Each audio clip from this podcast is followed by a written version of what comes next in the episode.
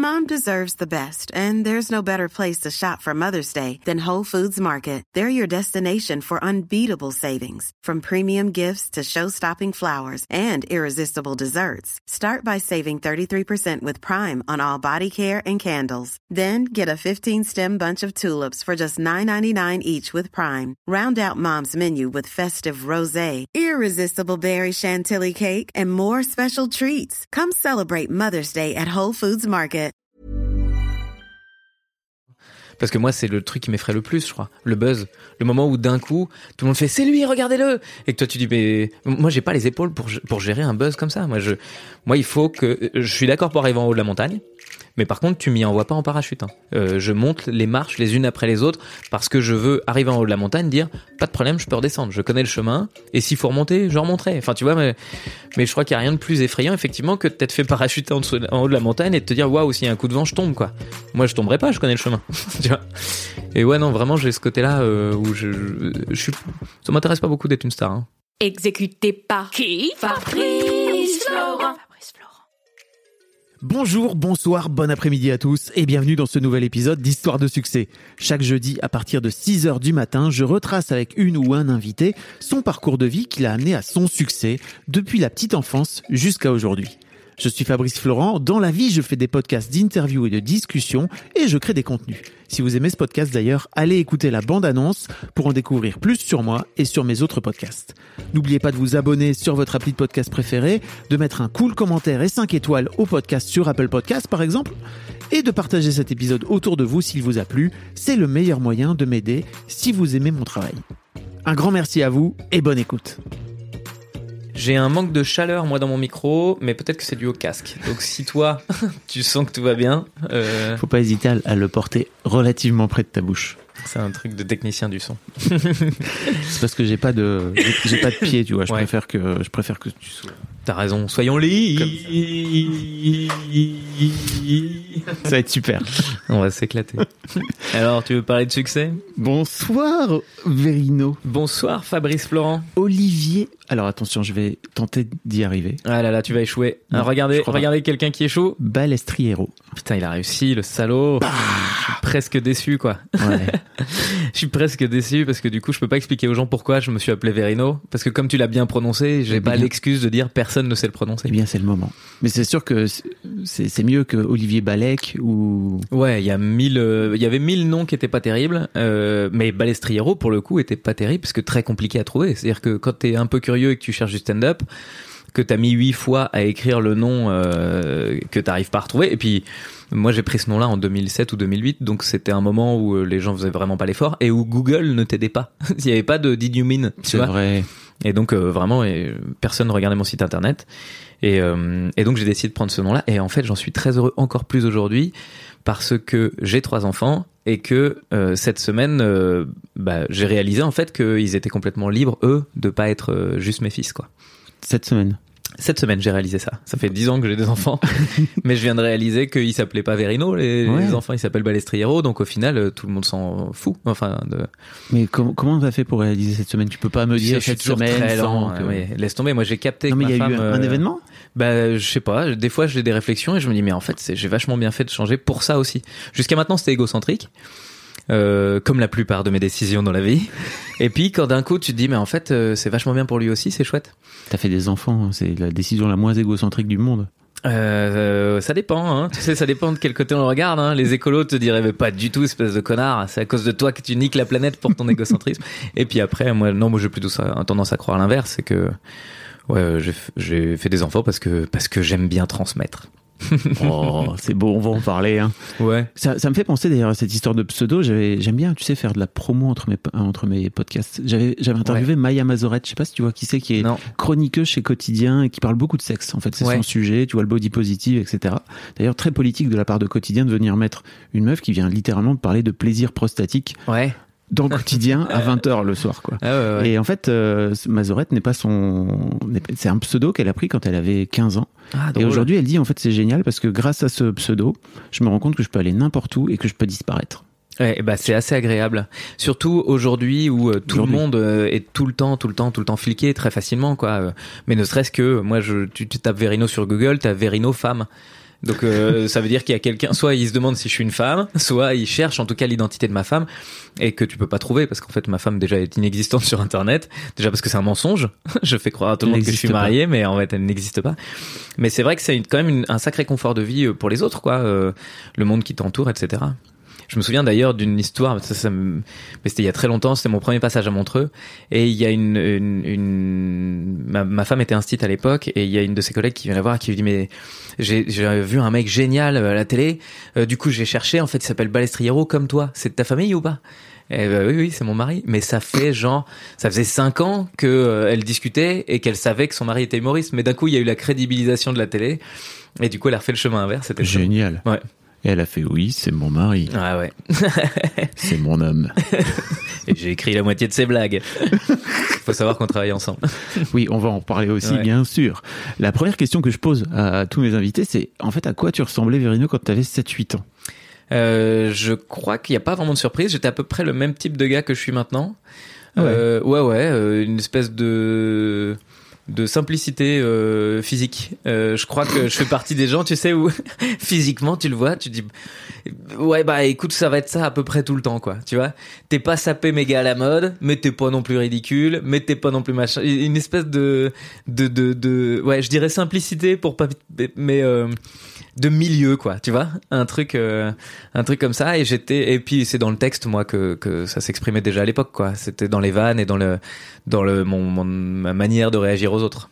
T'étais déjà euh, affûté comme ça en tant que en tant bah que ouais j'aimais bien quand même hein. c'est très chouette toi. Tu fais des blagues ça fait rire les gens et les gens sont contents autour et ils t'aiment bien. Franchement pour un enfant il y a pas beaucoup mieux hein. T'as trouvé, enfin ça devient d'où? Euh, alors je pense que fa- euh, au niveau de la famille déjà on a Ah. on a tendance à faire des blagues Ça vanne beaucoup. Ouais, ma mère et ma mère et mon père étaient étaient des bons vanneurs et puis c'est des ils nous ont eu très jeunes. Ma mère euh, elle avait 21 ans quand elle m'a eu, tu vois. Euh, mon père 24, euh, 25. Et donc euh, on a j'ai quand même évolué jusqu'à mes 15 ans avec des parents de moins 40. donc euh, grosso modo, j'ai eu une enfance avec des parents jeunes et qui euh, du coup avaient beaucoup d'ironie euh, dans le monde parce que mes potes avaient des parents plus âgés, un peu plus friqués aussi parce qu'ils avaient eu le temps de faire une petite fortune avant euh, que mes parents n'avaient pas eu le temps de faire. Donc il y a une espèce de, de colloque global entre mes parents, mes frères et sœurs et moi. Et puis, euh, et puis donc tout était propice, euh, propice au rire, quoi. On riait beaucoup, Euh, beaucoup de, de, de, sévérité quand même. Qu'on attendait beaucoup de nous aussi à l'école et, et dans la vie. Tu, mais euh, tu viens de Nancy, c'est ça? Ouais, c'est ça, exactement. Tu viens de la Moselle. La Plastane, euh, Meurthe et Moselle. Meurthe- Oh Ouais. putain, pardon. Oh, putain, désolé. Alors c'est la fin de ce podcast puisque Fabrice Florent va se faire agresser par les Meurthe et Mosellans. Pardon, pardon, pardon, je sais à quel Et point c'est... oui, de, de cette là, t'as les deux. quoi. Ouais, les deux sont pas contents. hein. Il y en a aucun des deux qui va dire ah ben nous ça va. Non non, les deux sont pas contents. Il y en a pas un des deux qui revendique. Ils faisaient bon. quoi tes parents comme métier?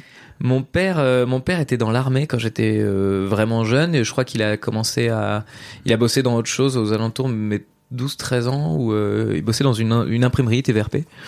Et ma mère était, euh, ma mère, elle a une histoire euh, particulière parce que elle est partie de chez elle à 16 ans, euh, mention très bien au bac, euh, vraiment gros cerveau. Mais euh, dans la foulée, elle se retrouve à.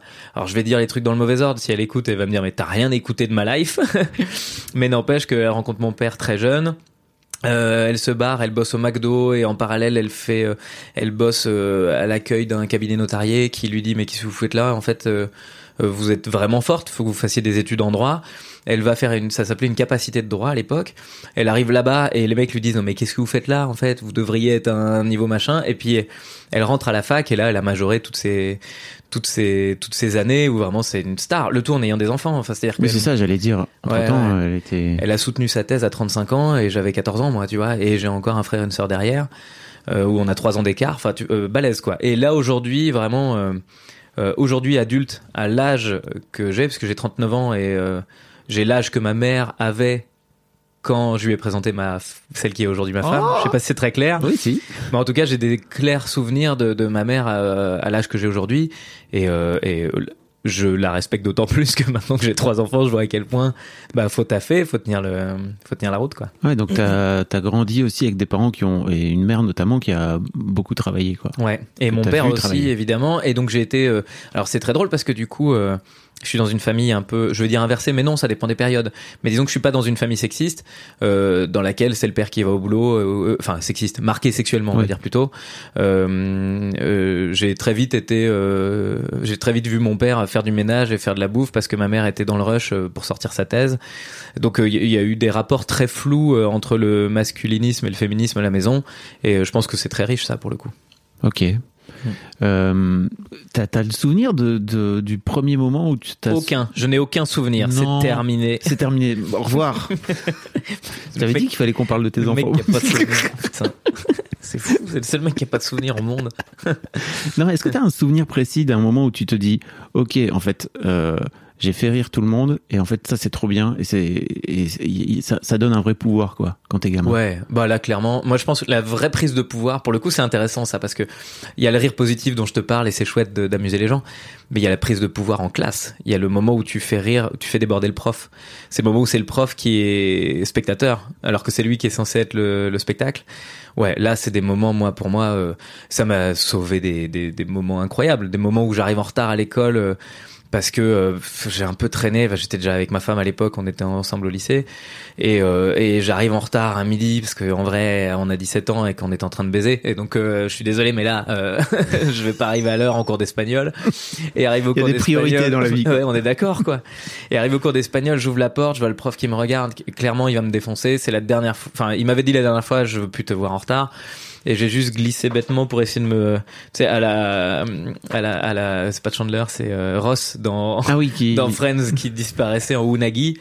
Euh, j'avais pas la ref à l'époque, mais en tout cas j'ai fait ça. Je suis allé me ramper pour aller m'asseoir. Il m'a juste regardé avec un petit rictus et allez tais-toi.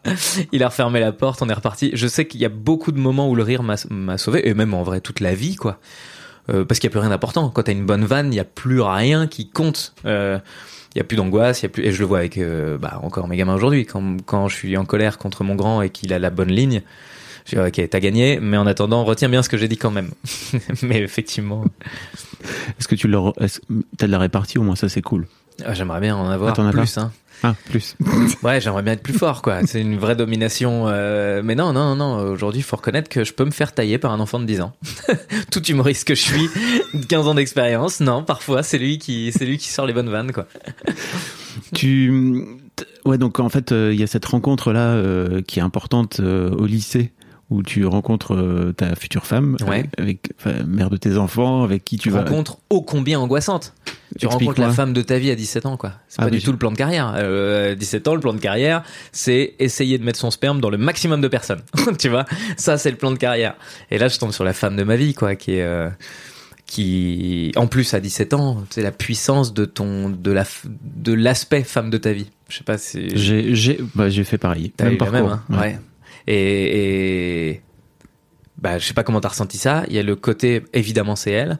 Là, avec le recul, on est un peu plus âgé maintenant. On peut se dire, je pense que on a eu le évidemment c'est elle aussi parce qu'on était très jeunes et que on s'est laissé aller, on s'est laissé complètement abandonner. euh, ce qui est assez courageux, mais que tu fais peut-être moins facilement à 40 ans, tu vois, de t'abandonner complètement, d'oser tout dire, d'oser euh, affronter qui t'es, d'oser. euh, Et puis il y a tout à construire aussi. Ouais. Ça qui- Enfin, il y a tout à apprendre. Tu parlais et de, les- la coéducation. Ouais, Mm. le- sexuellement évidemment.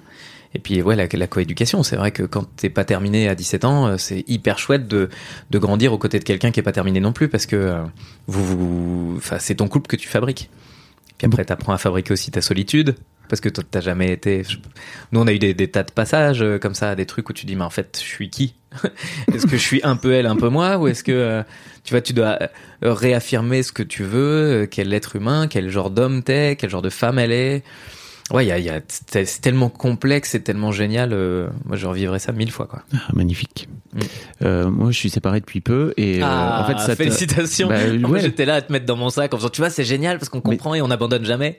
Ah, alors, Alors, bah, vous- jusqu'à un moment. Ouais, ouais, Mais en fait, ce qui est cool, je trouve, c'est que justement, tu, tu, tu finis par abandonner et c'est une bonne nouvelle, ouais, tu vois. Et bah, c'est Louis C.K. qui disait que c'était toujours une bonne nouvelle. Un, ouais, c'est drôle. qui se sépare. Mais parce que les gens font Oh, vous Ouais, c'est- L'amour est mort. Mais non, c'était. il est mort depuis longtemps. Hein. La séparation, c'est le fait de se séparer de la séparation. Mais oui, ça fait combien de temps du coup que Euh, écoute, moi, ça fait, ça fait deux, deux ans bientôt. deux ans. Ok, ouais. ok.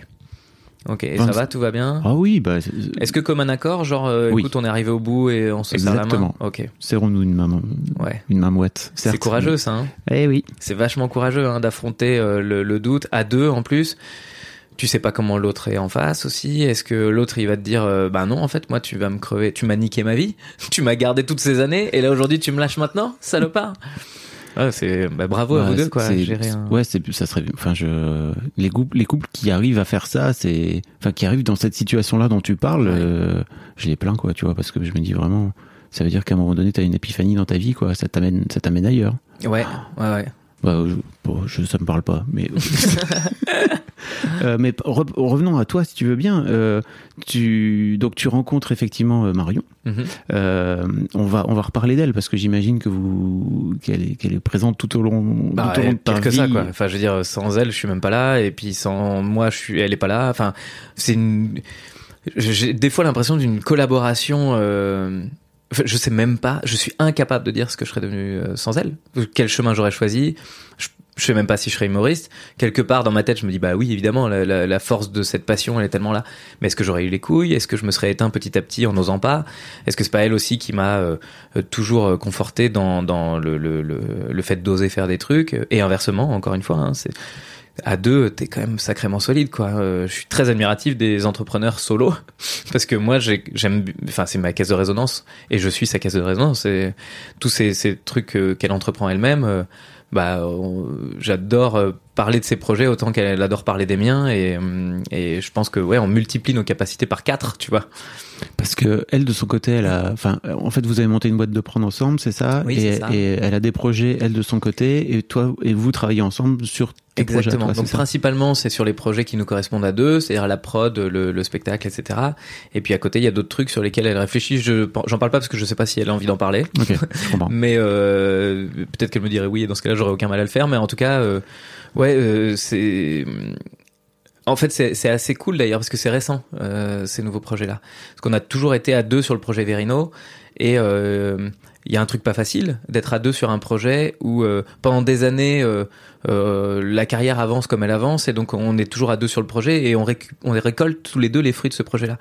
Il s'avère que depuis quelques années, euh, je commence à en récolter plus qu'elle des fruits puisque euh, l'image, le, le, le, le, le spectacle, ce que les gens retiennent, ils se disent ah putain c'est bravo Verino. Et ben ils vont la voir en lui disant ah, comment il va ton mari? Alors que ah, jusqu'à maintenant c'est comment vous allez tous les deux. Et donc il y a de nouvelles euh, de nouveaux équilibres qui se créent et je trouve ça vraiment fort de de, de sa part c'est pour ça que j'ai toujours admiré cette femme là mais d'avoir eu un moment de à me dire en fait tu sais quoi euh, je suis pas ton ombre et, euh, et que moi je réalise qu'en fait elle aurait pu le devenir effectivement parce que naturellement j'ai pris plus de lumière quoi Et ça se passe comment? Alors, Sans rentrer dans votre vie privée, mais en fait, en termes d'équilibre, je trouve ça assez génial. De... Ça veut dire qu'il y a forcément des moments où vous avez eu des discussions euh, qui étaient peut-être, enfin, je sais pas si c'était dur d'ailleurs, mais des, Ouais. mais des discussions un peu Si, tout pivots, le temps. quoi. tout le temps. Ouais, vraiment des décisions des discussions pivots il y en a plein Mm. Euh, il y en a plein parce que t'as- parce que dans un couple tu as énormément de choses à explorer. Enfin il y a, la notion de bah, de couple à deux c'est-à-dire toi plus moi. Il y a la notion sexuelle euh, de je te désire tu me désires. Il y a la notion amour euh, de euh, on fait l'amour euh, pas que pour le désir mais aussi parce qu'on s'aime. Euh, enfin je veux dire c'est d'une complexité absolue. Et tu dois euh, sans arrêt être euh, capable d'avoir du recul pour euh, pour pouvoir continuer à désirer ta femme comme un être humain, euh, pouvoir continuer à l'aimer parce que bah, c'est euh, la femme de ta vie, et pouvoir continuer à l'admirer parce que c'est aussi un être humain différent. Euh, et tout ça, c'est des ajustements permanents. Quoi. Moi, j'ai l'impression que de toute façon, on, a, on, on règle jamais rien. Il y a jamais de truc de bon voilà, c'est bon, c'est fait.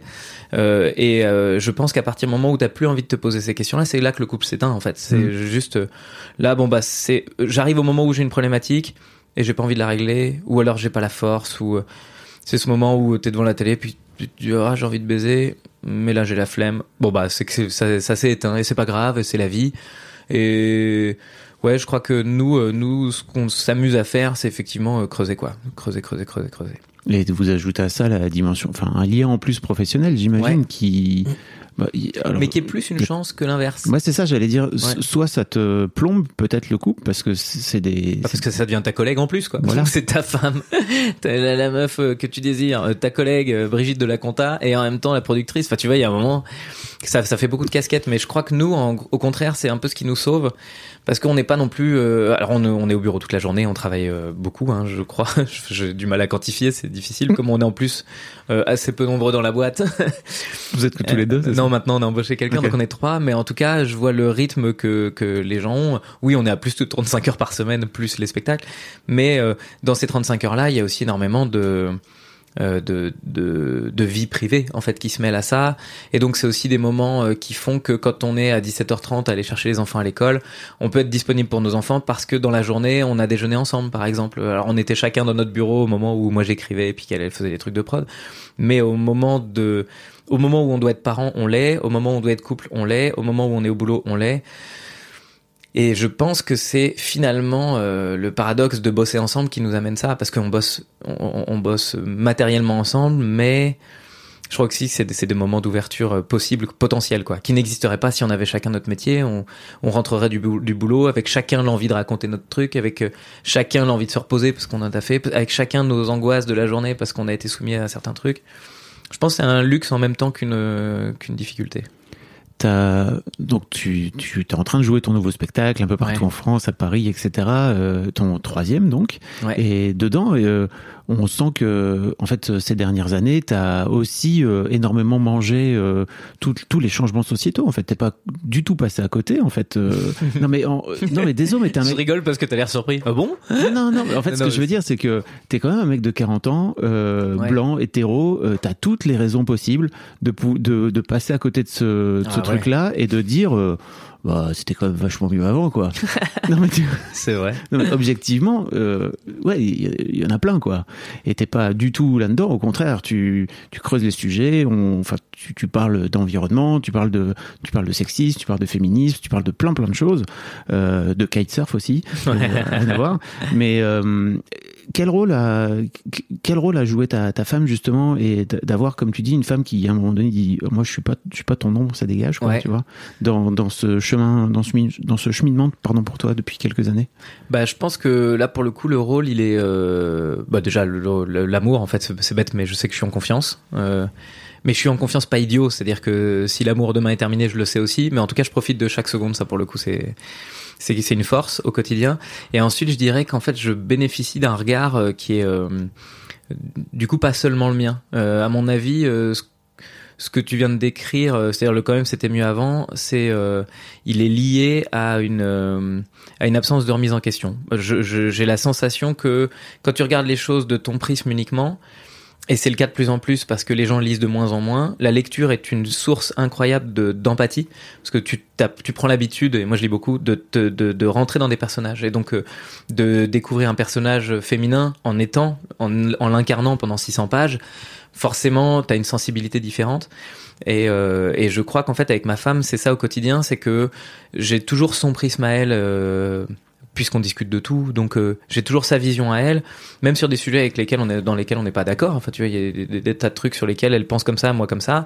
Bah euh, je suis obligé de réaliser que j'ai pas forcément raison. Alors après je peux être sûr de moi et dire non moi je pense que c'est comme ça qu'il faut voir les choses. Mais en tout cas, j'ai quelqu'un en face qui va me dire, bah moi aussi, je suis sûr de moi, et moi aussi, c'est comme ça qu'il faut voir les choses. Donc en fait, ça, pousse au doute, et donc tu n'as plus ta certitude. À partir du moment où t'as plus la certitude, bah t'observes les sujets euh, euh, en grand angle, quoi. Hein. Euh, c'est marrant par rapport à Focus, ou au contraire, Mm. t'es dans le foyer, le grand angle, il... Bah, je pense que c'est ça ce qu'elle m'offre, elle. Autant moi je peux être focus, c'est-à-dire regarder les choses précisément, et je crois que elle, elle m'oblige à, à, à ouvrir l'angle pour essayer d'avoir une vision globale et puis de d'intégrer que euh, euh, bah, d'intégrer qu'en fait ta vision n'est pas forcément la seule. Alors c'est peut-être pas que elle qui m'aurait apporté ça, peut-être n'importe quel autre humain avec qui j'aurais vécu m'aurait apporté ça, mais en attendant effectivement le vivre Flexibility is great. That's why there's yoga. Flexibility for your insurance coverage is great too. That's why there's United Healthcare Insurance Plans. Underwritten by Golden Rule Insurance Company, United Healthcare Insurance Plans offer flexible, budget friendly coverage for medical, vision, dental, and more. One of these plans may be right for you if you're, say, between jobs, coming off your parents' plan, turning a side hustle into a full hustle, or even missed open enrollment. Want more flexibility? Find out more about United Healthcare Insurance Plans at uh1.com. À deux, c'est ça, quoi. C'est intéressant. hein. Mm. Euh, mais p- pour revenir un peu à ton histoire, en fait, euh, euh, globalement, euh, tu, tu, tu fais, tu, fais un, tu fais des études de sport. Tu pars, tu pars. Ouais. Pourquoi? Je vois, je vois bien ta tête qui regarde mon corps en disant des études de sport. Non, mais tu faisais, Ouais. pas- tu étais sportif? Et j'étais sportif, j'étais euh, pas loin d'être haut niveau en athlé. Euh, Ouais, je pense, euh, ouais. je- Et j'avais, pour les poules connaisseurs, j'étais un petit 6 m 43 cadet en longueur, en 100 longueur. Ouais. Donc c'est pas mal, quoi. C'est un niveau de finale féminin aujourd'hui au JO. Euh, je pense en vrai que j'étais au bout de mes capacités. J'aurais peut-être passé 7 mètres 40, tu vois, mais j'aurais pas pu être vraiment un un sauteur, euh, un finaliste, euh, un Mike Powell. euh, C'est bon, c'était hors de ma portée. Euh, mais j'adorais, j'adorais ça. Puis la rigueur de l'entraînement, etc. Vraiment, c'est, c'est les trucs moi qui me, qui m'intéressaient. D'autant que c'est là-bas que j'ai appris à être besogneux parce que moi j'ai démarré à 4 mètres 30 en saut en longueur. Euh, j'étais 20e Lorrain et j'étais vraiment que du peloton. Puis euh, je me suis entraîné, j'ai forcé, j'ai compris, j'ai appris, j'ai euh, apprivoisé mon corps. Je suis allé m'entraîner euh, euh, avec une pioche euh, l'hiver pour pouvoir casser le sable, pour pouvoir Oh. m'entraîner à sauter. Enfin, tu vois, j'ai fait les trucs d'Olivier Tom, quoi. et ben mine de rien. Pour les, pour les jeunes qui nous écoutent, Olivier Tom, c'est un dessin animé où il joue au foot. Effectivement, il galère. Et il galère, mais il s'entraîne et c'est la force de l'entraînement qui mène à ça. Bah, tu vois, je me suis hissé en tout cas, euh, pas au talent, c'est, j'étais pas un, un gars talentueux, mais euh, à la cravache, euh, j'ai, j'ai réussi à me hisser où j'ai fini. euh, ouais, je pense que j'étais dans les 20 français, quoi, donc euh, je suis assez content. Et puis, euh, puis derrière, c'est des leçons que j'ai euh, appliquées au, au- à l'humour, parce que au début, tu apprends, tu découvres, tu sais pas si t'es bon ou pas. euh, visiblement, tu l'es pas, mais c'est pas grave, quoi. Cravache, continue. Il y a des jours où il faut sortir la pioche pour, euh, Exactement, pour quoi. briser la glace entre le. Et tu peux avoir du plaisir à faire ça. à briser la glace avec le public. Mais qu'est-ce qui, à un moment donné, qu'est-ce qui t'amène euh, à te dire, ok, en fait, euh, bah, c'est très bien le saut en longueur, mais euh, en fait, c'est pas mon truc? Ben, en fait, c'était pas que ça l'était pas, c'est que j'ai rencontré ma femme à ce moment-là et que j'avais d'autres activités physiques euh, en tête. et vraiment, je pensais aussi con que ça. C'est que mais vraiment, sérieux j'avais 17 ans et j'ai envie de baiser tout le temps. Donc, je n'avais plus du tout la rigueur de l'entraînement pour le coup. Ah yes. Et, et elle, pareil, elle était, elle était euh, en médaille d'or de piano du conservatoire de Nancy. Donc, c'est vraiment un gros niveau. euh, ah oui. euh, en piano et tous les deux on a, une espèce de bifurcation. Il y a une année de parenthèse euh, l'année du bac où vraiment on a eu le bac le bac euh, tous les deux en, miraculeusement parce que parce que vraiment on, était on était dans notre bulle quoi. Enfin c'est génial. Je repense à ces années c'est trop mignon. Je je je, je vois aujourd'hui des, des des des gamins de 15 ans euh, enfin 15 euh, je veux dire nous on avait 17 donc euh, là je vois mes mes neveux nièces qui commencent à avoir ces âges là et je me dis mon dieu mais et à cet âge-là, j'étais déjà avec ma femme et, et, et je me souviens des sensations qu'on avait en permanence, quoi, de l'interdit qu'on bravait sans arrêt. Enfin, c'était génial, quoi. C'est ça qui est. Moi, le truc dont je me souviens, c'est vraiment, t'as pas un lieu pour, pour baiser, en Oh fait. là, l'enfer. L'enfer, la trouver. recherche, quoi. Merde, t'es là, juste te faire un bisou en hiver euh, euh, au pied de la, de, la, de la statue de la place Carnot, t'es comme un dingue. Et ah ouais non non c'est l'enfer quoi. Et donc, en gros, euh, cette année-là, te... En gros c'est l'année où euh, ça suffit, quoi. Puis je me blesse en parallèle parce que évidemment euh, j'arrive en retard aux entraînements donc euh, je m'échauffe pas, euh, je me pète le pied puis voilà. T'as un petit con de 17 ans, quoi. qui a, Ouais, moi, voilà. je suis plus fort que le monde. Euh, pas vraiment, j'avais bien conscience que j'étais moins fort, mais je m'étais dit en même temps euh, je m'en fous, ça m'intéresse plus quoi, l'objectif il est là, c'est cette personne. Et euh, et puis en parallèle, je savais que je finirais humoriste. Euh, Quelque part, je Ah, t'avais déjà ça Ouais. au fond de toi? Ah ouais ouais, je savais, je, je m'étais je vais dire, je sais même pas, je saurais pas dire précisément, il y a un moment je j'avais associé ça vers mes 7 8 ans quand j'ai vu Bigard sur scène, je suis pas sûr totalement de ça parce que euh, je me souviens d'un flash où je vois euh, Bigard vraiment sur scène qui fait rire des gens et qui gagne sa vie avec. Euh, sans ayant, sans avoir beaucoup de notions d'argent, tu te dis bah en fait ça, je vois ma mère qui qui est sur son, on en parlait tout à l'heure, sur sa thèse et elle fait 24 heures sur 24, elle dort pas la nuit. Euh, ouais, je préfère être le gars qui fait rire quoi. Et donc j'avais grosso modo ce plan de carrière global de un jour, euh, je ferais ça quoi. Et Grâce à Jean-Marie. grâce à Jean-Marie. Ouais, ouais. Et, et je lui ai dit d'ailleurs, c'est très marrant parce que Tu l'as croisé. je l'ai croisé sur, sur On ne demande qu'à en rire à l'époque. Et euh, je, je crois que j'en ai- fait un sketch, quoi. Parce qu'un gamin qui dit j'ai vu Jean-Marie Bigard à la télé, je veux faire de l'humour, les parents ils disent quoi? T'as vu quel sketch Le exactement? lâcher de salope. le gars, il dit.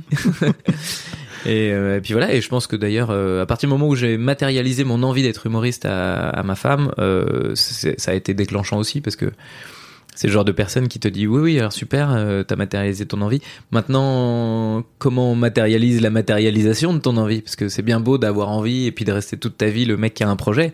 Je pense que toi et moi, on en connaît des gens qui te disent ah j'ai failli, ah je suis en train d'écrire un roman, ah je vais, euh, non mais là je suis sur un coup, ah non mais là c'est sûr je vais le faire. Moi ça fait, il y a des gens, ça fait littéralement 20 ans qui me disent moi aussi je vais écrire euh, un stand-up.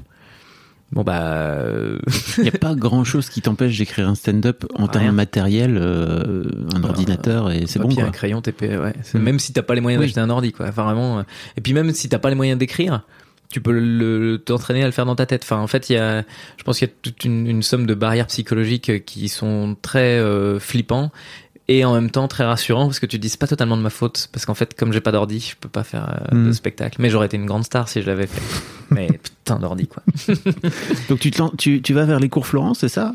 Ouais c'est ça. Bah c'est elle qui m'y inscrit Ah, Ouais, à mes 20 ans, euh, elle me dit bah je t'ai offert un truc euh, pour ton anniversaire. euh, tu pars une semaine de formation à Paris. Et moi j'ai jamais mis les pieds à Paris. Hein, si tu veux. on est à Nancy là, on habite dans notre 40 mètres carrés à deux et on et euh, elle me dit bah maintenant que on y va, on y va. euh, Enfin maintenant que tu rêvais de faire ça, on va voir en fait. Et j'avais jamais fait de théâtre, donc c'est vraiment la la base la plus belle. Enfin c'est-à-dire je- juste je me dis un jour je serai humoriste, mais je, je n'ai jamais joué de ma vie. Je, je suis monté sur scène quand j'avais euh, 8 ans euh, à l'école, tu vois. Donc c'est vraiment mais vous en avez reparlé de ça, c'est quand même ouf qu'elle Ouais, te. on en reparle tout le temps parce que c'est parce que C'est euh, dingo.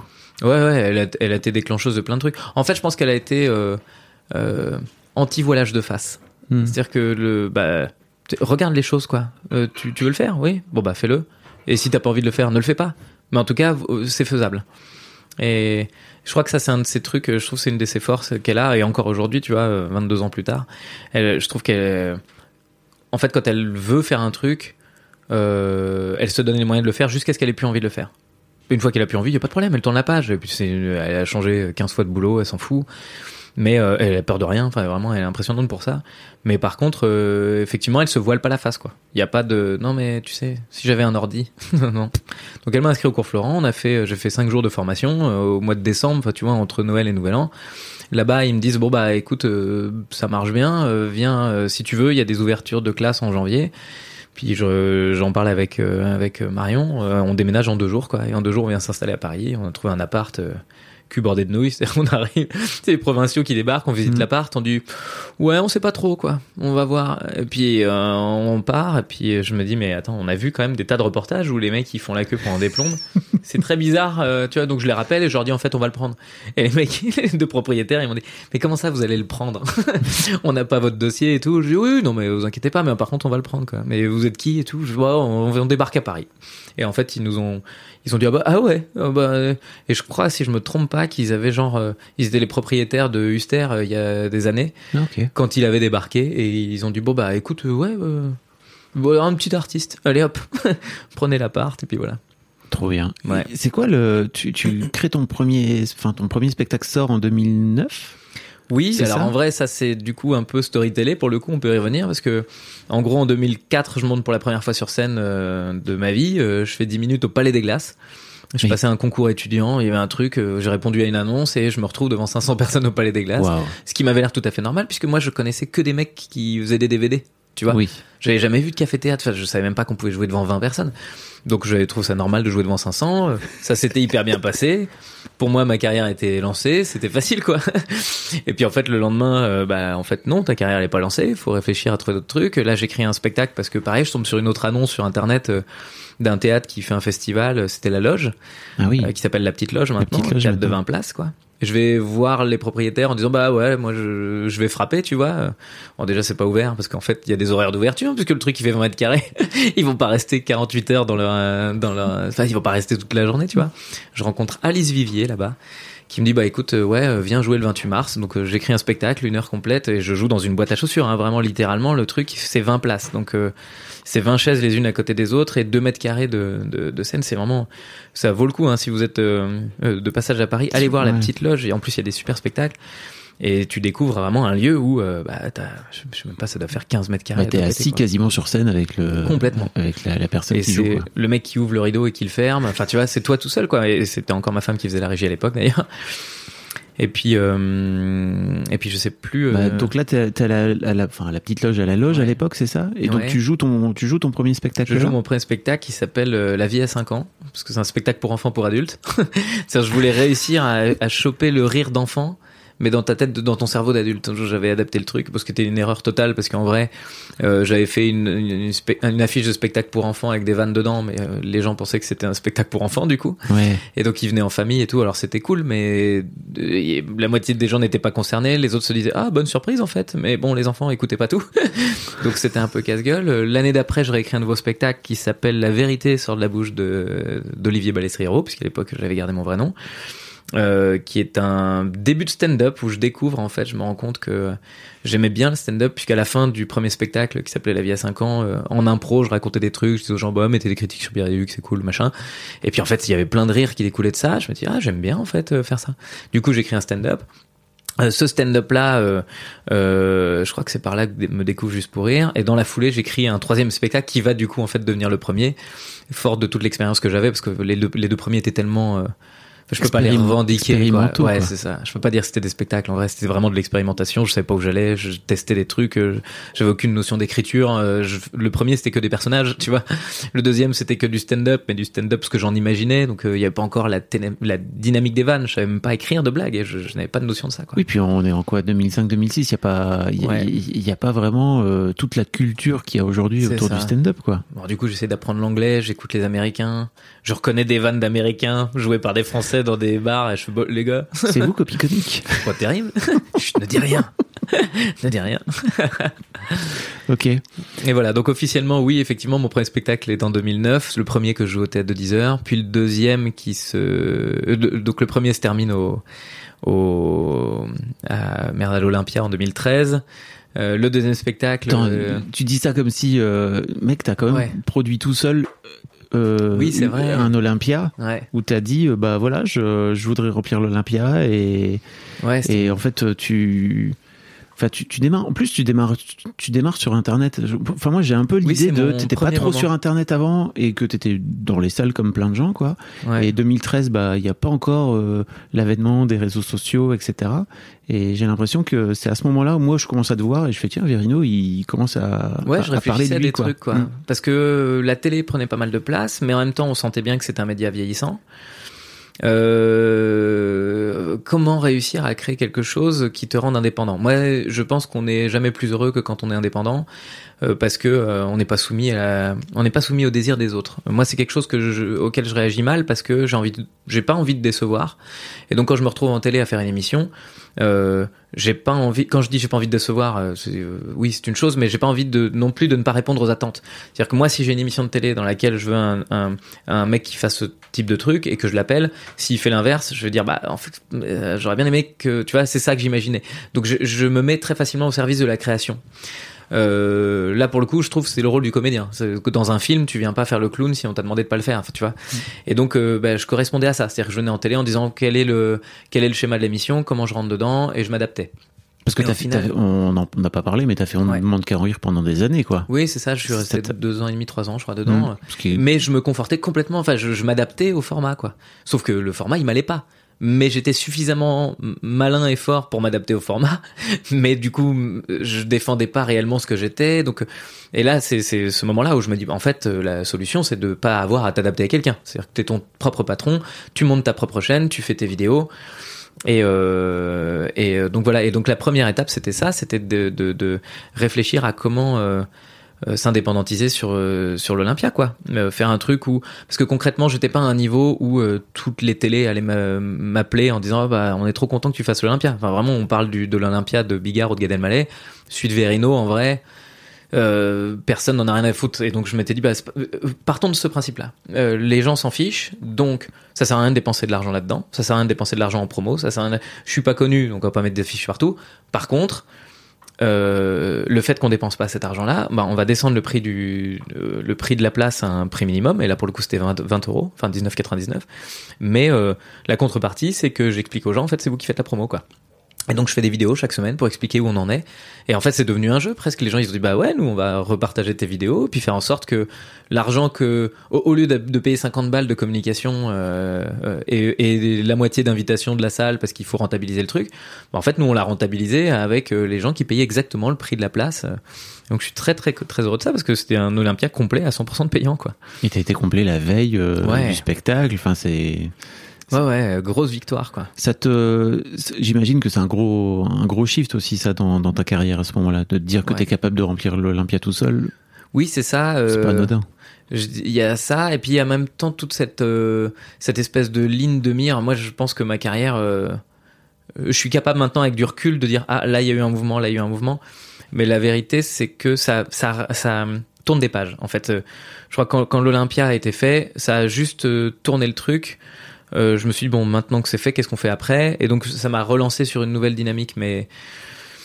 Euh, ouais, je vais pas mentir, il y avait de la fierté quand même de monter sur le plateau de l'Olympia, d'avoir ton nom sur le sur le sur l'affiche, quoi. Mais mais en même temps, je crois que la vraie la, vraie fierté, en vrai, c'est aujourd'hui d'être encore là sur le plateau Euh, et et d'avoir joué devant 32 personnes pendant l'épidémie parce que je pouvais le jouer au Luxembourg j'ai joué devant 32 je l'ai fait et, et je le fais avec autant de plaisir et si euh, aujourd'hui il y a plus de 12 personnes dans ma salle bah pareil je jouerai avec autant de plaisir en fait moi j'ai l'impression que ma, mon vrai mon vrai kiff c'est de continuer à proposer des trucs qui correspondent à ce que je veux faire voilà Et quand tu dis d'être encore là aujourd'hui, tu parles par rapport à, au Covid et de. Euh, C'est d'avoir survécu. Non, non, non, non, c'était, euh, c'est plutôt sur la longueur de la carrière. Ah, ok. C'est-à-dire de pas avoir, euh, de pas avoir cédé à une facilité quelconque, euh, d'être, euh, tu vois, ça fait demain j'enregistre ma 204e vidéo euh, en live. Euh, et, bah c'est un combat quand même quotidien ça hein, de d'écrire toutes les semaines un truc de l'apprendre par cœur de le jouer de faire le montage dans la nuit enfin c'est des nuits euh, interminables c'est de la fatigue le week-end alors que t'as les enfants c'est euh, euh, de la pression sur scène et tout ça et, et ouais je suis plus content d'avoir euh, réussi à garder ce rythme de travail pour découvrir comment se, se déployer ma carrière plutôt que euh, plutôt que d'avoir déployé ma carrière à force du poignet. Je sais pas comment Mhm. dire ça. Je sais pas si je suis très très clair. Hein. Pardon si si, pour je les vois, c'est qu'en si fait, euh, enfin, je, je je crois voir ce que tu ce que tu veux dire dans le sens où t'as préféré euh, jouer euh, le marathon. Ouais, On parlait d'athlétisme. ouais. que de te dire ok je vais aller faire un coup de buzz et je vais rester euh, Oui, c'est je, ça. je vais me plier euh, à ce que on, euh, on ne demande qu'à en rire euh, veut quoi tu Bah, vois je crois que c'est assez juste effectivement. Et donc l'Olympia, c'était une étape du marathon et je l'avais en tête. Je savais que ce serait une étape. Peut-être qu'il me ferait un peu accélérer parce que oui, ça c'est vachement fort quand tu dis que t'as fait l'Olympia euh, au niveau crédibilité, tu peux commencer à dire ah putain oui c'est pas un c'est pas un mec qui a fini son spectacle euh, dans une salle de 50 places. C'est euh, le- il a réussi à, à grimper quoi. Et après c'est mon côté prod aussi où j'ai bien conscience que parfois faut réussir à marquer des grands coups pour pouvoir euh, pour pouvoir euh, simplifier la lecture aussi de ta carrière parce que c'est bien beau de dire que tu fais un marathon mais si les gens te voient juste courir comme ça ils sont pas au courant qu'il y a 42 km quoi, tu vois. ils se disent bon il fait un footing non non c'est un marathon c'est donc voilà. beaucoup plus compliqué je m'excuse d'abord vraiment si tout n'est pas clair parce que c'est vrai que là je suis parti dans un ah non non Dans un enfin, truc, euh. je crois que quand c'est clair pour moi les gens euh, c'est- souvent clair pour eux ok Euh, je, je voulais t'amener aussi sur un truc, c'est que euh, j'ai interviewé Paul Taylor et qui me disait qu'il avait qu'il avait aussi un peu ce truc d'avoir peur que la vague du succès redescende, si tu veux. Et alors moi c'est pas un truc qui m'effraie ça Ok, parce que tu vois, de se dire, ok, à un moment donné, je vais me lancer sur YouTube et en fait, je vais pas faire une vidéo par mois, je vais faire une vidéo par semaine. ouais Et tu vois, t'as ce truc où bah tu finis par te ren- rentrer dans un truc où il faut que t'alimentes, quoi. ouais Euh, je me demandais, tu vois, si c'était un truc euh, qui. bah ça fait partie du challenge hein, pour le coup pardon je t'ai coupé mais euh, pour moi, le, le gérer un succès, il- c'est infaisable. En fait, te dire j'ai peur que ça redescende et tout ça, tu peux être que soumis à la peur parce que le succès, tu peux pas grand chose. Ce sur quoi tu peux influen- influencer le, enfin ce sur quoi tu peux influer, c'est le travail en fait. Et donc pour le coup, le, moi, je, en étant toutes les semaines euh, sur YouTube, la seule chose que je peux faire, c'est faire la meilleure vidéo possible pour qu'elle fonctionne et que les gens s'y retrouvent et qu'ils se marrent et qu'ils aient envie de venir voir mon spectacle. Après, tout le reste, je n'y peux rien. C'est-à-dire, si je fais la meilleure vidéo possible et que tout le monde la trouve nulle, eh, je suis désolé, mais du coup, je n'ai pas de prise là-dessus. Et, et, euh, et donc, le succès, par exemple, j'ai pas peur qu'il retombe parce que je ne sais même pas s'il est déjà arrivé. Tu vois, j'en ai aucune notion. Enfin, pour moi, je suis toujours l'artisan, je suis toujours dans la même loge. Tu vois, Euh, on se connaît depuis un bout de temps maintenant.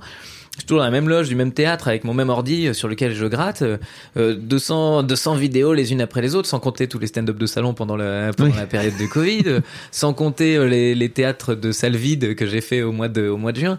Euh, en fait, euh, j'ai l'impression que quand t'es focusé, en tout cas, c'est non, je, je vais pas dire ça parce que je- ça voudrait dire que que je pense euh, que je pense à la place de Paul, mais c'est vraiment pas ce que je veux faire. Ce que je veux dire, c'est que dans mon cas, Donne ta réponse à toi. être euh, être euh, focusé sur mon sur ma création m'empêche de me poser des questions sur toutes les fioritures autour. Euh, et je m'en pose de moins en moins sur toutes les fioritures autour. C'est-à-dire que je j'ai pas le temps. Et euh, si le succès redescend, bah en fait, qu'est-ce que ça va faire? Ça va faire que je vais gagner un peu moins d'argent, qu'il y aura un peu moins de gens devant moi dans ma salle. Bah ouais, mais en fait, on y pense aux quelques-uns qui restent parce qu'ils ont encore envie, tu vois? Et en fait, c'est ces gens-là que j'ai envie de nourrir, quoi. Moi, je pense à Skyrock. Quand j'avais 15 ans, Skyrock est devenu une radio de rap. Et moi, j'adorais Skyrock parce que j'adorais le rock. Alors maintenant, j'ai découvert le rap et j'aime beaucoup. Mais à l'époque, je n'aimais pas le rap et je me disais, putain, ma radio que je kiffe, elle a complètement changé pour euh, devenir autre chose. C'est terrible, je suis d'accord avec plus toi. de point de repère, quoi. Ouais, carrément. Et ben, tu vois, c'est ce que je me dis aujourd'hui. Je me dis, j'aime- j'aimerais bien rester Skyrock pour les gens euh, qui aiment Skyrock, tu vois. Je, pré- je, je préfère être un Verino pour les euh, et, et continuer à avoir ma dynamique d'écriture, mon, mon style et ma manière de faire pour ceux qui apprécient vraiment, plutôt que de m'élargir. Et on en connaît plein des artistes, des mecs. Moi, il y a des, tas de types que j'adore en chansons françaises qui ont fait des trucs géniaux.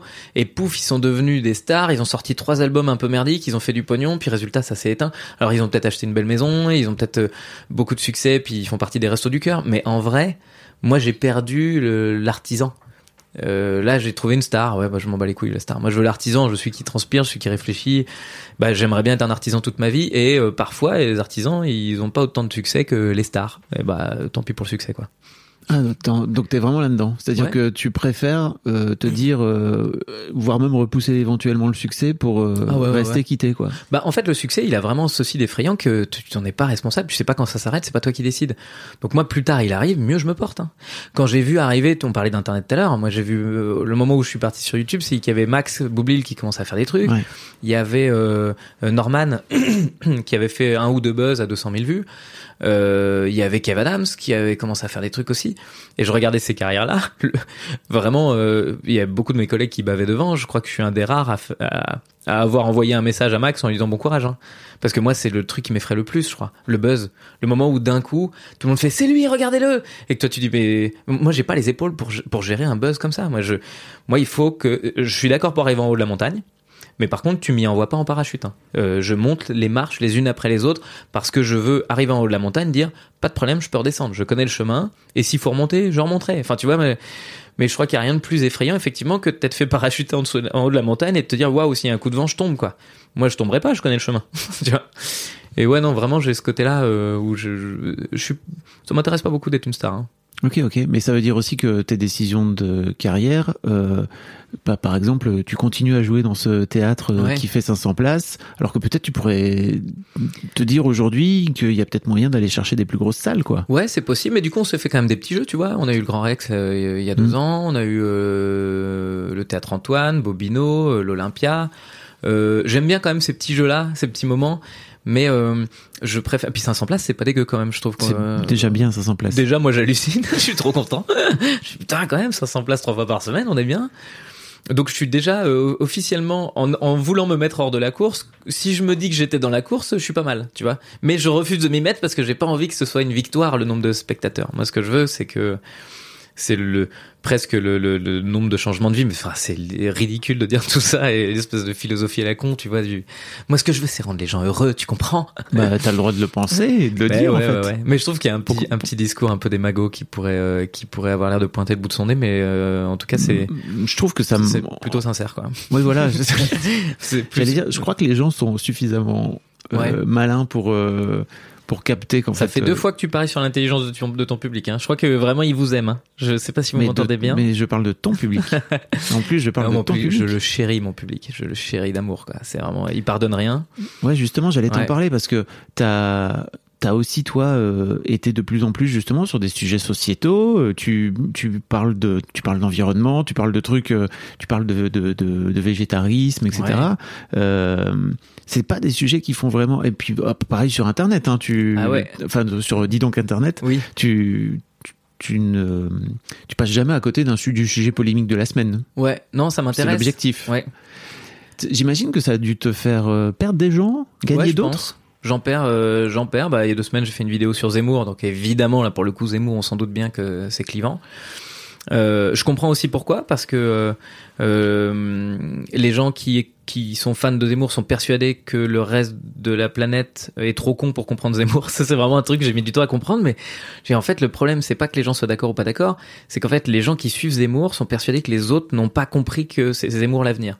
Mais ils intègrent pas vraiment qu'on peut juste ne pas être d'accord et juste dire en fait euh, moi j'ai compris ses idées hein. j'écoute ce qu'il dit je les et vraiment pour le coup j'en bouffe du au-delà de ses chroniques et tout ça j'essaie de, comprendre quand même la psychologie du gars et à la fin je suis capable de dire bah je suis pas d'accord. Et les gens te, répondent non en fait c'est pas que t'es pas d'accord c'est que t'as pas compris.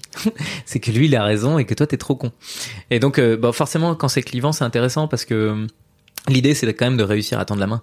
En fait de réussir à à faire en sorte que même le plus grand fan, on va dire sur Zemmour pour le coup, parce que c'est facile de le lire comme ça, le plus grand fan de Zemmour, quand tu fais une vanne qui tombe bien, il fasse Ah oui, c'est vrai. Tu vois, moi, c'est ça mon idée. Parce que pour le coup, tu peux réunir, quoi. Tu peux faire en sorte encore de, de tendre la main. Mais ouais, j'ai pas peur d'être euh, d'être clivant, euh, mais c'est pas mon but. Mon but, c'est vraiment de faire en sorte que de mettre d'accord euh, les deux euh, les deux mondes, Euh, parce qu'aujourd'hui, en fait, il y a deux mondes dans chaque truc dont on parle. C'est-à-dire que tu, vas avoir ceux qui s'expriment sur le sur le- l'écologie. T'as ceux qui te disent c'est de la connerie, euh, les climato-sceptiques euh, qui te disent c'est vraiment n'importe quoi et puis en fait euh, c'est comme ça, c'est des vagues. Et puis t'as ceux qui te disent mais t'es malade ou quoi, faut arrêter de manger de la viande, il faut se doucher avec du savon sec et et donc t'as plus le milieu, tu vois. Les gens qui disent alors moi je vais vraiment faire mon maximum, je vais progresser, je crois aussi un peu en la science, peut-être que ça va nous aider. peut-être la conscience collective, est-ce qu'il n'y a pas des trucs à pousser T'as ceux qui vont te dire faut pas voter vert, c'est des tocards. Puis t'as ceux qui vont te dire bah oui mais voter vert ça va réveiller ceux qui sont pas verts à la base mais qui se disent ouais politiquement ça devient la mode de l'être. Donc on sait pas en fait. Le monde est vraiment beaucoup plus complexe que ce qu'on pense et il y a euh, de moins en moins de place à la complexité. Maintenant on te donne que les deux lectures, bien ou mal, oui ou non. À la nuance. Voilà, il y a plus de nuance très compliquée. Bah d'ailleurs, tu t'en parles très bien. Tu dis que t'es végétarien, mais Ouais, voilà. Ouais, la nuance, quoi. C'est-à-dire, j'ai une fonte végétarien, je sais qu'il faut. Bah, parfois, il y a aussi des moments où ça va vite, quoi. C'est pas pareil, j'aimerais bien euh, ne jamais manger de la merde, mais des fois, t'es au supermarché, t'as 45 minutes pour bouffer, euh, il y a un, sandwich, euh, tu sais bien que ça va pas être bon pour ton corps, hein, mais bon. euh, et puis, les- puis c'est comme ça pour tout, en fait. Il y a des fois aussi, euh, tes enfants, tu les engueules parce que euh, t'es un peu à la bourre, que t'es pressé, que t'es stressé, que tu t'es levé trop tard, j'en sais rien.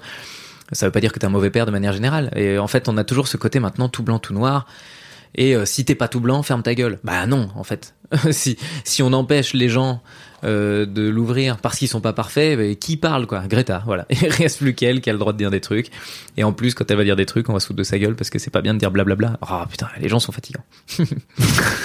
c'est vrai. Et je me mets dedans. On est tous fatigants. tu te trouves fatigant aussi, toi?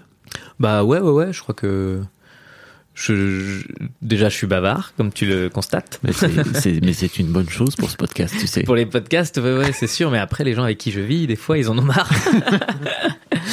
non, ouais, je pense que, je pense que, en fait, ça dépend. En fait, t'es fatigant pour pour tout le monde et pour personne. Moi, il y a des gens qui me fatiguent et en même temps qui me nourrissent.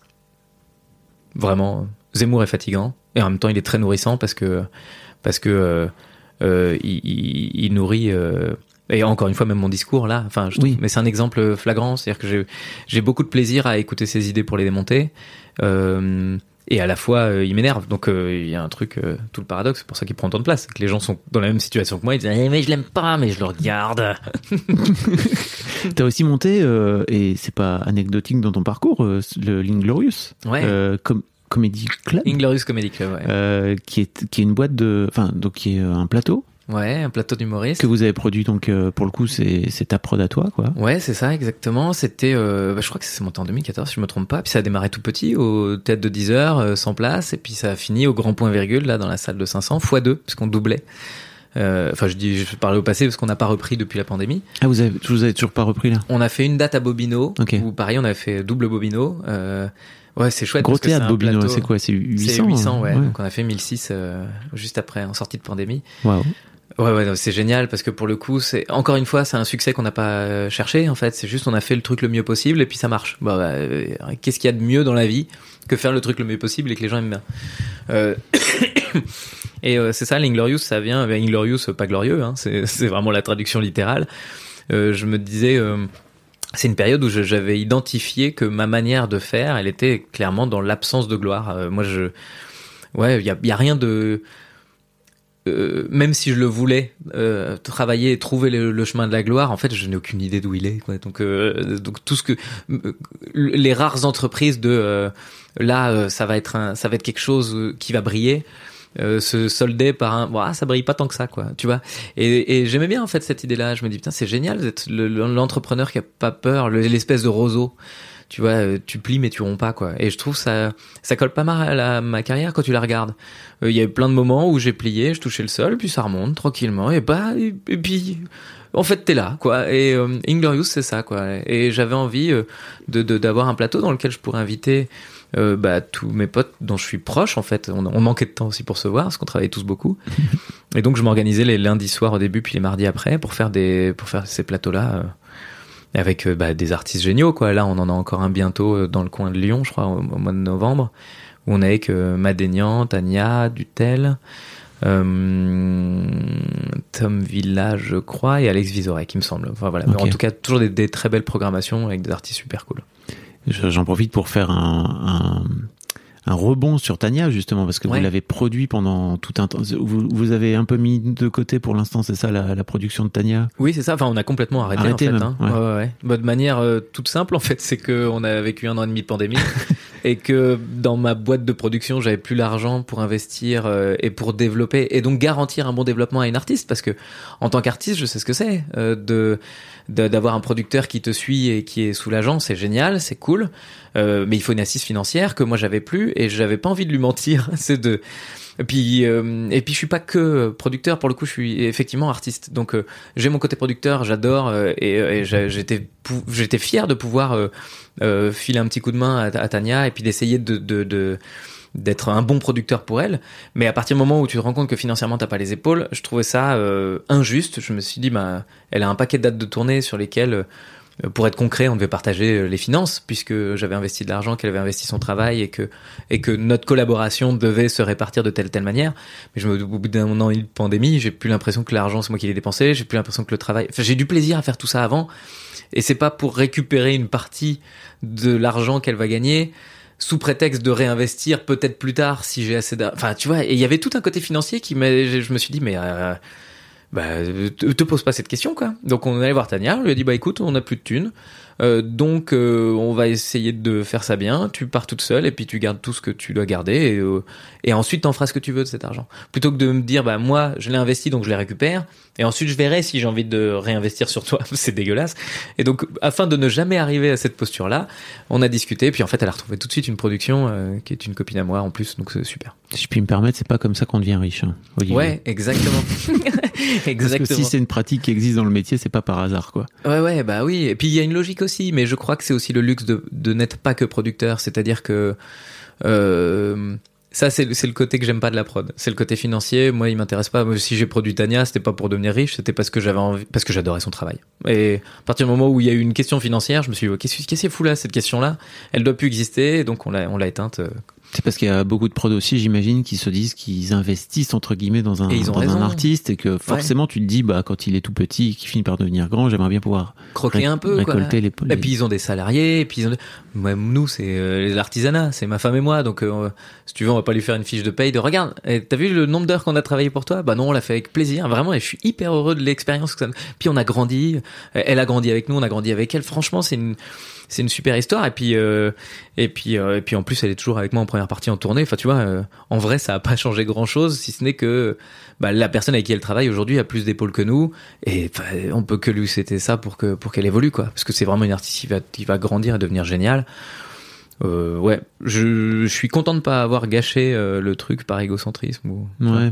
Je- mais c'est un truc que vous voudriez refaire avec Marion euh, c'est une bonne question D'aller encadrer que- des jeunes comme ça qui démarrent J'aime bien l'idée, euh, j'aime bien l'idée, mais là j'ai découvert quelque chose du coup depuis que je produis Putania, c'est que euh, j'ai aussi un peu plus de temps euh, pour mes propres projets et hum, il y a quand même une sacrée responsabilité quand tu produis un artiste en étant toi-même artiste. Tu sais, enfin moi j'étais prêt à tout. Enfin j'aurais été ravi qu'elle fasse une carrière plus vite que la mienne et qu'elle explose et que, enfin tu vois, j'avais pas de, j'avais j'ai pas de problème d'ego là-dessus. J'ai l'impression. Mais après j'y ai pas été confronté, hein, donc je sais pas. Mais en tout cas, je sais que c'est un truc qu'elle aurait pu se demander ou que d'autres artistes auraient pu se demander. Est-ce qu'il y a un moment il va freiner ma carrière parce qu'il a peur de que je lui passe devant? Moi clairement, je- au contraire j'aurais été très fier de pouvoir dire vous avez vu je suis bon hein, je suis bon producteur peux aussi. faire hein. ta première partie, s'il te plaît Mais oui, voilà, ça m'aurait vraiment bien amusé que, en tant que producteur, je puisse m'imposer en première partie de l'artiste que je produis. Donc il y avait un milliard de choses qui me semblaient marrants. Et euh, pardon, c'était quoi la question? Je me souviens un peu. Ah oui, est-ce qu'on Est-ce que vous avez des velléités de ce fait-là de refaire? Et euh, à l'heure actuelle, bah, comme on n'a pas les finances Oui. qui suivent, euh, voilà. Euh, après, ça peut, ça peut, je sais pas. En fait, j'en ai aucune idée. Ouais. Non, mais ce qui est marrant, c'est que je, je- si j'ai bien compris, euh, votre euh, collaboration avec Tania s'est passée un petit peu, tr- enfin très naturellement. Ouais. Vous avez fini par vous lui faire des coups de main et au fil, au fil de l'eau, vous avez fini par lui. Mais dire, ça a bah, démarré en vrai parce qu'elle faisait mes pr- premières parties ici au Grand Point Virgule et que euh, et puis qu'un jour elle me dit ah je démarre ma programmation la semaine prochaine mais euh, je suis en galère de d'affiches ou je sais pas quoi et puis le problème c'est que la graphiste elle a déjà fait le truc gratos. Je dis ah, mais alors, euh, si c'est que ça on te le file ce coup de main hein. juste euh, nous on va te la faire ton affiche et puis on s'en occupe on a un graphiste et tout ça. Donc à la base c'était juste le petit coup de main.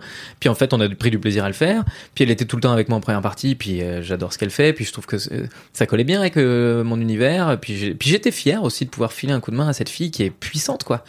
J'avais envie d'être dans son sillage et de dire ouais, je suis dans l'équipe de Tania Dutel. J'avais vraiment envie de ça quoi. Donc je pense que euh, et je pense même qu'il y avait plus de euh, de euh, je suis dans l'équipe de cette fille que de regarder comme je suis capable de produire des gens Oui. tu vois c'était pas je me voyais pas comme grand je, me voyais plus comme accompagnateur quoi Ouais, ça me parle.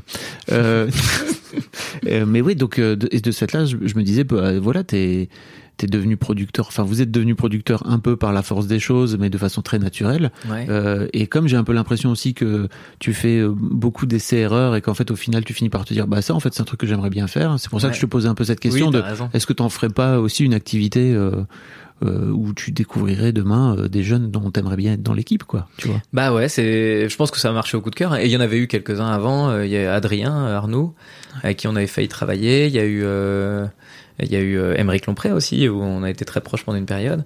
Mais je pense que c'est des artistes que j'aurais pas su produire. Donc je suis content que ça se soit pas fait au moment où ça a pu évoluer. Mais en tout cas, ouais, c'est deux artistes avec qui on a beaucoup discuté. Puis finalement, il y a eu d'autres opportunités pour eux. Euh, ou des ou des incapacités avec Emmerich on s'est raté euh, à, à cause des agendas tu vois c'est tout Ah, à ce point-là, ouais. bah, il était pas sur Paris au moment où moi je voulais avancer et puis et puis voilà. Euh, mais n'empêche, on est trop. Enfin, en fait, ce qui est génial, c'est de voir que c'est des potes encore et, et- enfin encore, genre comme s'il y avait eu un demi truc. En fait, c'était génial d'imaginer que ça. qu'on s'est dit oh viens on fait des trucs ensemble oh non on n'y arrive pas oh et puis euh, le temps passe et on est toujours là euh, dans Mm. les mêmes les mêmes cercles en vrai c'est cool. Ouais Euh, Est-ce qu'il y a un sujet dont je pas, euh, sur lequel je t'ai pas amené, dont tu aurais bien aimé parler? Euh, ah, c'est une bonne question, hein. Euh... Euh, un, un, un. Toi qui es bavard. Bah ouais, hein, c'est fou. Hein, je réfléchis. Je pense que j'ai dû t'emmener moi sur les sujets quand. C'est trop bien. C'est- euh, Est-ce qu'il y a un sujet euh... T'es pas obligé. Ouais, non, je réfléchis, je réfléchis, je réfléchis à mes problématiques du moment. Je réfléchis à, à aux analyses que je suis en train de faire. Est-ce que c'est intéressant ou pas d'aller là-dedans? Enfin, c'est pas des analyses, mais c'est je- c'est quoi l'avenir? Ça, c'est pas mal comme question. c'est quoi l'avenir, quoi? Entre la scène Internet, euh, les nouveaux réseaux, euh, TikTok. Euh, parce que je suis confronté à un truc en Netflix. ce moment. Netflix aussi, évidemment. Euh, et puis les, les, les spectacles gratuits et pas gratuits, et puis tous les chemins là, c'est génial. J'adore la période dans laquelle on vit. Elle elle est horrible parce que on est entre les crises sanitaires, les crises euh, climatiques, les crises sociales. Euh, on parle des gilets jaunes, mais on peut parler des talibans aussi. Donc il y a vraiment une crise mondiale qui est en- la terre tremble, on le sent sous nos pieds.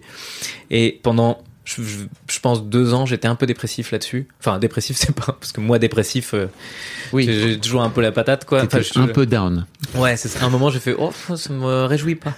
Mais n'empêche que plus j'y réfléchissais, plus je me disais, mais en fait, euh, vraiment, vraiment, vraiment, ça pose un problème. Et là, je suis rentré dans une phase où je me dis mais c'est tellement excitant en fait. On arrive à un carrefour de l'humanité. Est-ce qu'il y a un moment dans l'histoire de l'humanité jusqu'à maintenant où il y a eu autant de tensions dans tous les sens Je crois pas.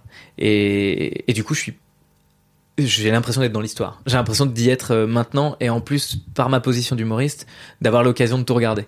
Et donc euh, euh, je me réjouis de ça quoi. Je me réjouis de ça et la période me fait pas peur alors que je pense que ça va finir mal. c'est c'est paradoxal hein. c'est paradoxal quoi. Mais on revient, on revient à la paternité de ce fait-là. C'est parce qu'il y a un truc aussi de. Ok, et tes enfants dans tout ça, quoi, tu vois, parce qu'ils sont petits et. Mais mes enfants, ils vont grandir, en fait. C'est ça aussi que je réalise. Là, euh, le grand qui a 10 ans, je commence à réaliser que, je l'ai dit hier à ma femme, j'ai dit c'est marrant parce que j'ai plus l'impression qu'ils habitent avec nous. J'ai l'impression qu'on habite ensemble. Ah oui. Tu vois la différence Ouais. Avant, euh, enfin, t'es chez toi et puis t'as des enfants qui sont, euh, ils ont chacun leur chambre. Là, aujourd'hui, en fait, on habite ensemble, quoi. Il est, il est là, il va dans la cuisine, il prend un truc dans le frigo, il va dans sa chambre, il va bouquiner. En fait, euh, il y a quelqu'un qui est en coloc avec ma femme et moi. Et il y en a deux autres qui sont en train de se former pour arriver aussi. Et je réalise qu'en fait, c'est pas que des enfants. Comme je te dis, je mets toujours du temps à réaliser. Euh, j'ai mis par exemple huit mois à comprendre que ma femme allait accoucher. Euh, pendant huit mois, elle a été enceinte et à huit mois, on est au resto et le serveur lui dit c'est pour quand? Elle dit pour dans deux semaines et je fais Oh et je réalise qu'en fait ma femme n'est plus juste une femme enceinte, mais c'est que- c'est quelqu'un euh, qui va vraiment avoir un bébé. Donc je, mets toujours beaucoup de temps à intégrer les choses. Je vous invite à aller écouter l'histoire de Daron avec Verino que nous avions faite il y a Oui. quelques années, n'est-ce pas? Oh là là, c'était il y a quelques années déjà? Il y a, oui, 4 ans. Oh putain. Oh la vache, donc j'en avais que deux à l'époque. Oui. Ah bah c'est marrant. Et euh, donc je mets toujours du temps à intégrer les choses et je crois que là j'ai intégré euh, que mes enfants ne sont pas que mes enfants, Hmm. mais c'est surtout c'est des êtres humains qui vont grandir. Et il y a un moment j'aurais plus de prise sur eux, de la même manière que mes parents ils m'aiment, hein, c'est pas la question. Mais je veux dire en vrai. Euh, si euh, on était en pleine crise, climatique- je vais pas là aujourd'hui aller voir mes parents en disant pourquoi vous m'avez fait naître dans ce monde horrible? Bah non, j'y suis et je le ferai. Et je pense que mes enfants seront dans la même dynamique. C'est-à-dire que dans 50 ans, quand il fera euh, 90 degrés et qu'ils vont essayer de s'en sortir vivants, ils vont pas dire à la génération du dessus pourquoi vous m'avez fait naître? Ils vont dire vous avez fait de la merde et ils ont raison. Et comme nous, on peut dire à la génération du dessus vous avez fait de la merde et que nous on est en train d'en faire en fait. Enfin, je veux dire, la question, c'est même pas est-ce que quelqu'un fait de la merde, c'est comment on s'en sort aujourd'hui? Et j'espère, j'espère que l'éducation que je donne à mes enfants, c'est plutôt comment on s'en sort, plutôt que regarder, essayer de trouver les coupables. Petite éducation survivaliste ou bien? Non. Mais il y en a un qui a plus de petit tibia. Parce qu'on avait plus assez mangé. non, c'est vrai que je les éduque pas là-dedans, quoi. Je les éduque dans la coopération.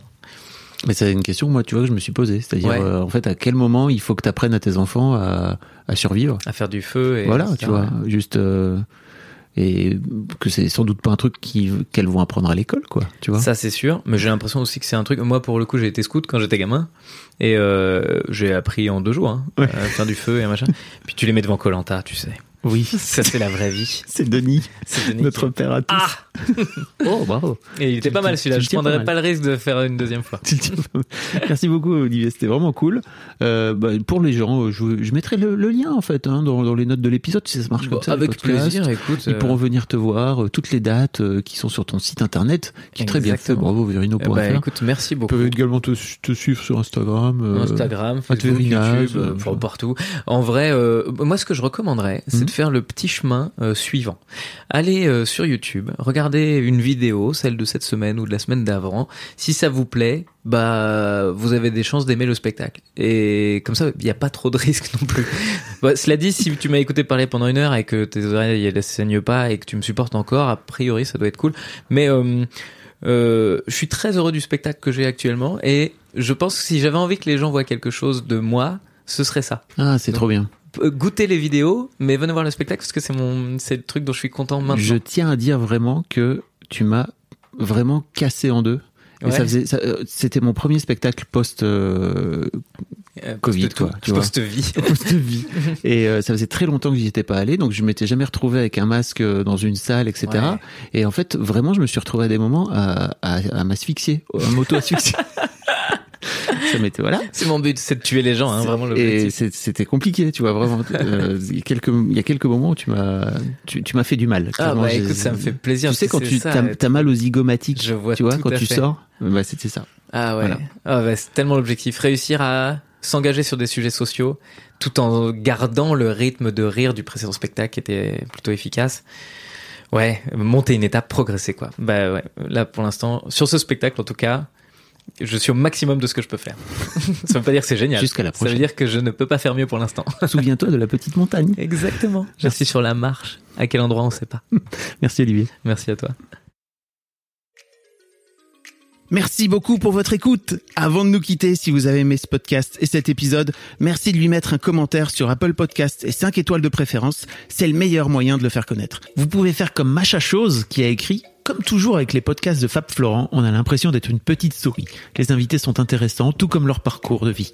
On rit, on s'interroge, on apprend, et on apprend aussi sur soi. Merci Fab, tes podcasts sont inspirants. Eh ben merci beaucoup, ça fait plaisir. Et si vous voulez faire comme elle, vous vous rendez sur Apple Podcast et vous cherchez Histoire de succès directement dans votre appli ou sur votre ordinateur. Merci beaucoup à vous et rendez-vous jeudi matin à la même heure à partir de 6h du matin dans votre appli de podcast pour un nouvel épisode d'Histoire de succès.